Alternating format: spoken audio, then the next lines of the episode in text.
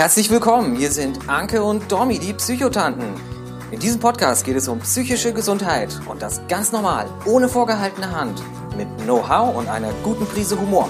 Hier trifft Theorie auf Praxis, es geht um persönliche Erfahrung und das, was jeder einzelne von euch tun kann. Jetzt viel Spaß beim Zuhören.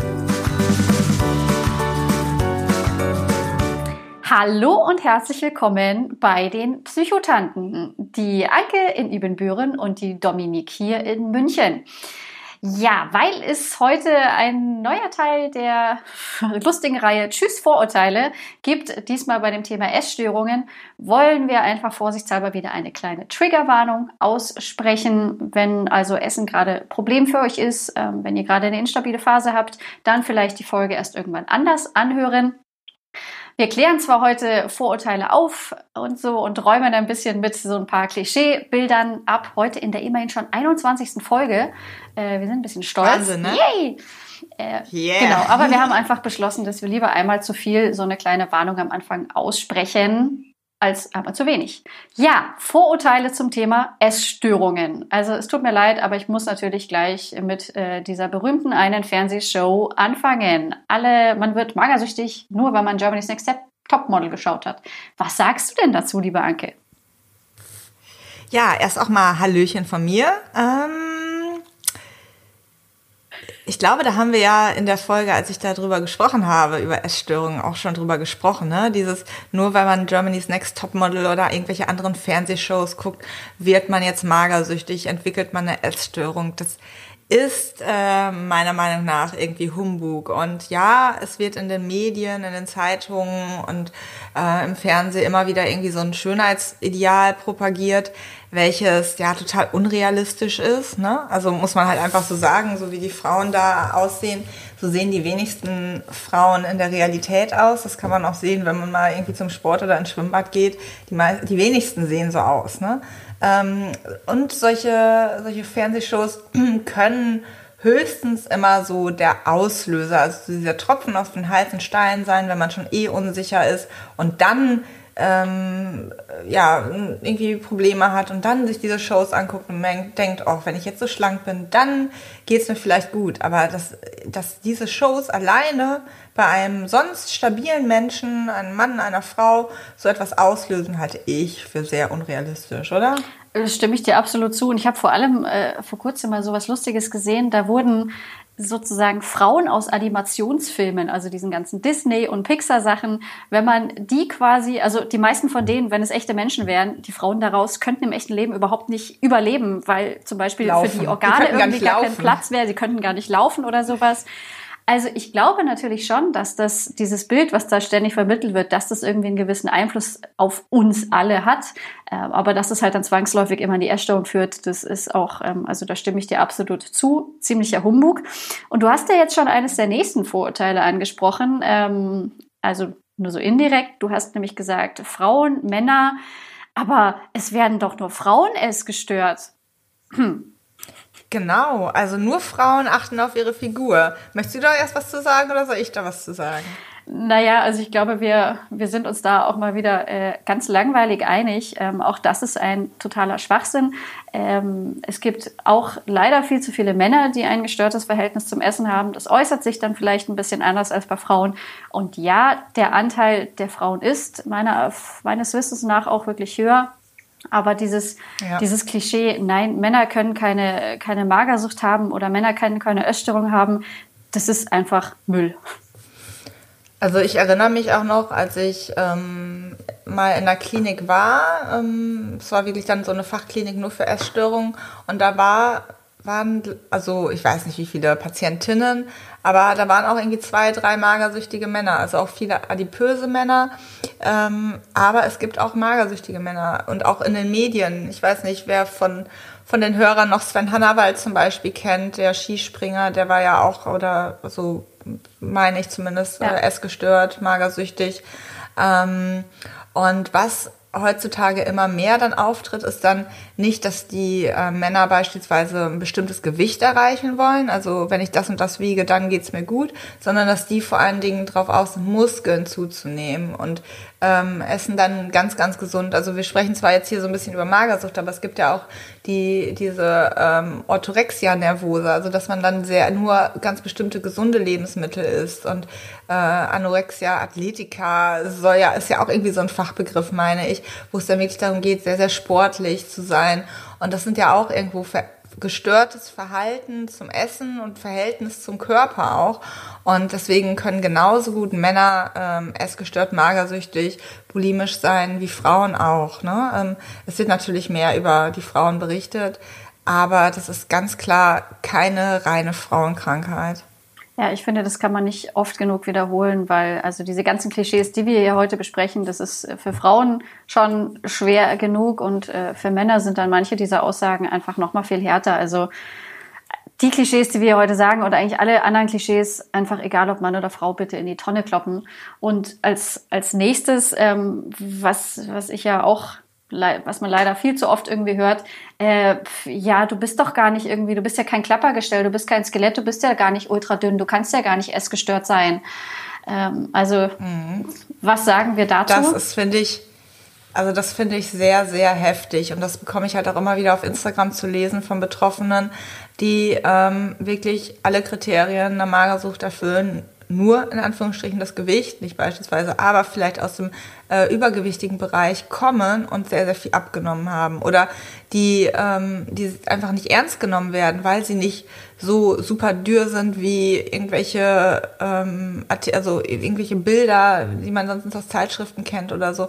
Und ich finde, da passt auch so ein bisschen dieses damit über zusammen dieses Vorurteil, ah, du hast doch jetzt zugenommen, dann geht's dir ja jetzt gut. Ne? Also nur wenn man Normalgewicht hat, heißt es nicht, dass man gesund ist oder dass es einem gut geht. Und ähm, also ich habe das ja auch in der Folge erzählt, ähm, als ich dann aus der Klinik rausgekommen bin und zugenommen hatte und wieder Normalgewicht hatte, hat jeder gedacht, ach ja, jetzt geht's Anke gut und die ist gesund. Aber so war es ja überhaupt nicht. Im Kopf war ich genauso krank wie vorher und man sieht die äh, Essstörung halt nicht unbedingt oder die verlagert sich auch. Und dieses, ähm, es gibt ja auch diese atypischen Essstörungen, wo man dann beispielsweise Normalgewicht hat oder nicht im extremsten Untergewicht ist und trotzdem kann man magersüchtig, bulimisch oder welche Essstörung auch immer ähm, haben, oder? Ja, es ist halt mal wieder, es wäre so schön einfach, wenn man einfach sagen könnte, nur wer Untergewicht hat, der hat irgendwie eine Essstörung. Ähm, aber eine Essstörung wird ja eigentlich über andere Sachen definiert. Es ist ja nicht unbedingt das Gewicht. Das ist genauso wenig wie bei einer Alkoholabhängigkeit. Kannst du es ja nicht ab so und so viel Gläsern ist die Alkoholabhängigkeit. Das ist ein Aspekt von vielen. Aber viel, viel wichtiger ist ja, was für einen Stellenwert nimmt Essen ein? Was für Probleme macht es mir, irgendwie ganz normale, in Anführungszeichen, Mahlzeiten zu nehmen? Wie sehr machen mir manche Lebensmittel Angst? Also sowas dahinter sind ja eigentlich die viel, viel entscheidenderen Kriterien. Und es gibt's ja leider auch oft genug, dass Magersüchtige dann wirklich quasi für, für ihre Umwelt, ähm, damit sie halt in Ruhe gelassen werden, ähm, nehmen sie halt zu, das hast du ja auch erzählt, kenne ich leider auch irgendwie ein paar Beispiele aber das heißt halt lange, lange nicht, dass, dass sie geheilt sind, sondern das Theater im Kopf, dieser ständige Kampf mit dem Thema Essen. Und das ist ja auch das, das so Gemeine an dieser Sucht. Ich meine, Alkohol, ich kann das einfach weglassen, aber Essen kann man halt nicht weglassen. Mhm. Und dass die Beziehung halt. Nee. Und, und wenn man es machen würde, wäre man halt wieder in der Krankheit drin. Ne? Genau. Ne? Und dass diese Beziehung halt irgendwie ein Dauerproblem ist und dass man nicht allein sagen kann, okay, jetzt passt ja wieder in deine alten Hosen, yay, wir feiern alle, alles ist gut. So einfach ist es halt leider nicht, ne? Nee, mir kam auch gerade nochmal der Gedanke, ähm, äh, was aber auch wichtig ist, dass nicht jeder, der untergewichtig ist, essgestört ja. ist. Ne? Also es gibt auch einfach Menschen, die einfach so von Natur aus sehr, sehr dünn sind, die dann häufig, denen dann häufig gesagt wird, oh, du bist so dünn, du bist magersüchtig. Das ist, glaube ich, auch irgendwas, wo man vorsichtig sein sollte, weil man diese Menschen da auch sehr mit vor den Kopf stoßen kann. Ne? Ähm, und ja, nochmal, also wirklich so diese Message, nicht nur wer untergewichtig ist, ist essgestört, sondern man kann auch mit Normalgewicht oder Übergewicht essgestört sein. Ja, und ja? da gehen wir jetzt auch äh, schon so ein, so ein bisschen in, ins nächste Klischee, nämlich dass Magersüchtige gar nichts essen. Ähm, also vielleicht willst du da erst was zu sagen?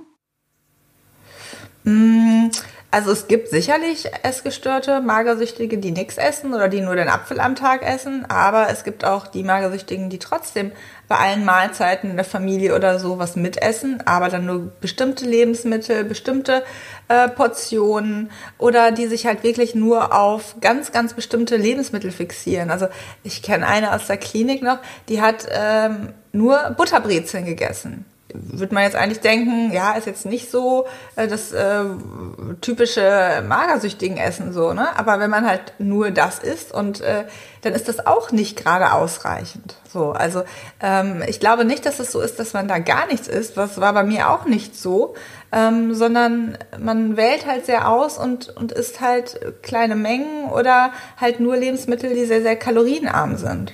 Ja, also ich, ich habe ja auch eine gute Freundin, die hat auch ähm, eine, eine Essstörung, die in Richtung Magersucht auch mit viel Sport irgendwie so geht. Und die hat es halt dann ja zum Teil gemacht, dass sie eben den ganzen Tag nichts gegessen hat, dafür aber dann abends irgendwie normal oder eigentlich zu viel oder bei ihr war das dann auch oft so, dass dann nachts quasi sozusagen der Körper hat, wenn sie geschlafen hat, ähm, ist sie sozusagen schlafwandelt irgendwie zum Kühlschrank, weil der Körper sich halt irgendwie was holen wollte. Mhm. Und tagsüber hat sie trotzdem den ganzen Tag nichts gegessen. Oder ähm, dann gab es Wochen, in denen sie sich quasi nur von Obst ernährt hat, ähm, was für den Körper ja auch total blöd ist und was sie dann auch wieder mit Sport irgendwie kompensiert hat oder sowas. Aber sie hat schon gegessen oder halt auch immer mal wieder probiert. Aber diese, diese Macht, die das Thema trotzdem die ganze Zeit über sie hatte, das, das fand ich echt das, das Krasse, dass ich das bei ihr mal so mitbekommen habe. Ja, es ist ja auch so, dass auch wenn man dann den ganzen Tag über nichts isst, die Gedanken kreisen trotzdem die ganze Zeit ums Essen. Ne? Also nur wenn man nicht isst, heißt das nicht, dass man sich nicht mit dem Thema beschäftigt, sondern man, die Gedanken drehen sich die ganze Zeit darum. Ne? Und, und man überlegt sich, was könnte man essen oder ach, das würde ich ja gerne essen, aber nee, das darf ich nicht und später darf ich das und das essen. So und wie bereite ich mir das zu? Also das, man, man macht sich die ganze Zeit Gedanken darum. Und deswegen ist das halt, das ist halt alles das, was nicht sichtbar ist. Das Sichtbare ist das Untergewicht, aber äh, bei vielen gibt es halt auch ganz, ganz andere ähm, Bereiche, die gestört sind, ne? Ja, und ich. Fällt dir noch was ein? Nee, dazu noch ganz kurz irgendwie, ähm, ich habe ihr dann mal versucht, also meine Freundin habe ihr dann mal versucht zu sagen, naja, dass auch Menschen ohne Essstörung denken eigentlich ganz viel über Essen nach und ah, was koche ich mir heute Abend und was gehe ich später noch einkaufen. Und das war für sie total absurd, weil sie hat eben gedacht, normale Menschen denken wirklich nur ans Essen, also normale in Anführungszeichen. Nur gesunde Menschen mhm. denken wirklich nur zu den Essenszeiten. Und ich glaube, das hat ihr so ein bisschen Erleichterung gemacht, weil da findet man auch ganz viele dumme Sprüche irgendwie im Internet. So ähm, beim Frühstück denke ich schon wieder über das Mittagessen nach. Und das ist aber natürlich in einer ganz anderen Dimension. Aber ich glaube, ihr hat es trotzdem ja. geholfen zu wissen, dass es vielen Menschen so geht, aber einfach weil Essen ja auch was Schönes sein kann. Ähm, aber natürlich hat es bei ihr ganz, ganz andere Form und eine ganz andere Macht. Und wir denken, also gesunde Menschen denken da mit Spaß und mit Genuss drüber nach, was sie jetzt später. Und bei ihr waren es halt natürlich eher so die Angstgedanken und Panik. Und oh Gott, ich muss wieder essen. Ja. Hast du noch einen Vorteil? Ah, ich glaube, so die Klassiker haben wir irgendwie abgedeckt. Also ich, ich hätte noch eins. Ja. Es geht dabei nur um Schönheitsideale wenn man essgestört ist, dann will man ja nur schön sein und deswegen möchte man so diesem Schönheitsideal ähm, der Models irgendwie entsprechen.